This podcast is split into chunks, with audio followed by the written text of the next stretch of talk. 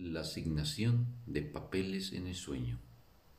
Capítulo 29.4. ¿Crees acaso que la verdad puede ser tan solo meras ilusiones? Las ilusiones son sueños precisamente porque no son verdad. El hecho de que la verdad esté ausente de todas ellas por igual es la base del milagro lo cual quiere decir que has entendido que los sueños son sueños y que escaparte de ellos depende no del sueño en sí, sino de que despiertes. ¿Cómo iba a ser posible conservar algunos sueños y despertar de otros? La elección no es entre qué sueños conservar, sino solo si quieres vivir en sueños o despertar de ellos. De ahí que el milagro no excluya de su benéfica influencia algunos sueños. No puedes quedarte con algunos de ellos y despertar de otros, pues o bien estás dormido o bien despierto. Y soñar tiene que ver únicamente con una de estas dos posibilidades. Los sueños que te parecen gratos te retrasarán tanto como aquellos en los que el miedo es evidente pues todos los sueños son sueños de miedo, no importa en qué forma parezcan manifestarse. El miedo se ve dentro o fuera, o en ambos sitios. O bien puede estar oculto tras formas placenteras, pero nunca está ausente del sueño, pues el miedo es el elemento básico de todos los sueños.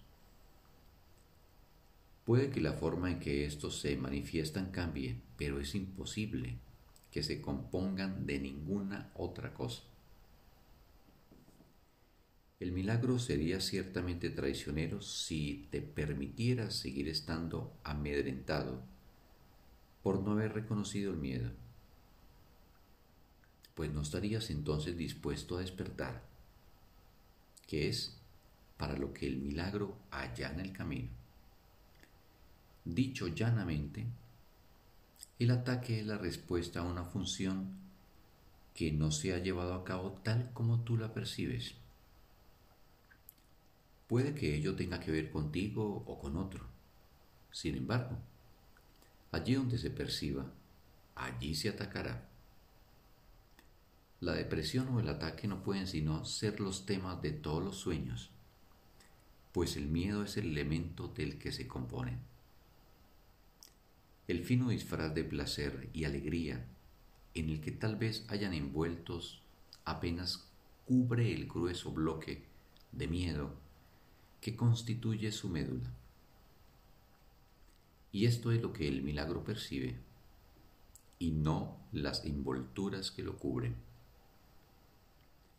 Cuando te invade la ira, ¿no es acaso porque alguien no llevó a cabo la función que tú le habías asignado? ¿Y no se convierte esto en la razón que justifica tu ataque? Los sueños que crees que te gustan son aquellos en los que las funciones que asignaste se cumplieron y las necesidades que te adscribiste fueron satisfechas.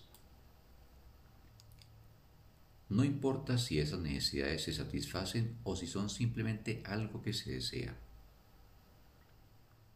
es la idea de que existen lo que produce miedo. Los sueños no se desean en mayor o menor medida, simplemente se desean o no se desean. Y cada uno representa alguna función que tú le has asignado a algo. Algún objetivo que un acontecimiento, un cuerpo o una cosa debe representar y alcanzar por ti. Si lo logra, crees que el sueño te gusta. Si fracasa, crees que es triste. Pero el que fracase o se logre no es lo que constituye su médula, sino simplemente su endeble envoltura. ¿Cuán felices serían tus sueños si no le asignaras a cada una de las figuras que aparecen en ellos el papel que debe representar? Es únicamente la imagen que tienes de alguien lo que puede fracasar. Y tener esa imagen es lo único que constituye una traición. La médula de los sueños que ofrece el Espíritu Santo no es nunca una de temor.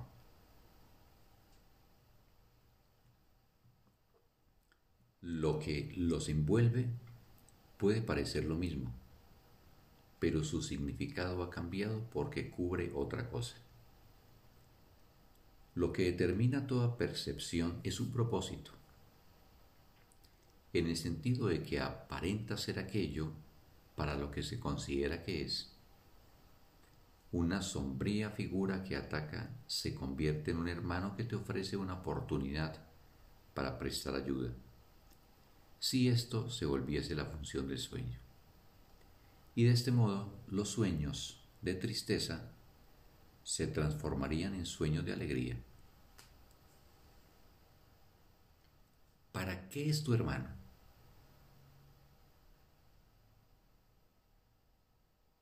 No lo sabes porque tu función aún no te resulta clara. No le asignes un papel que tú crees que te haría feliz a ti. Y no trates de herirle cuando él no cumpla el papel que le asignaste en el sueño que tienes de lo que debería ser tu vida.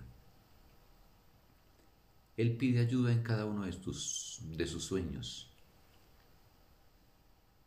Él pide ayuda en cada uno de sus sueños y tú puedes prestársela si ves la función del sueño tal como la percibe aquel que puede utilizar todo sueño en beneficio de la función que se le encomendó.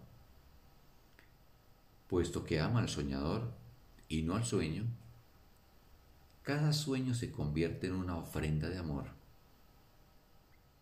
pues en el centro de cada sueño se halla su amor por ti iluminando amorosamente cualquier manifestación del sueño. Fin del texto.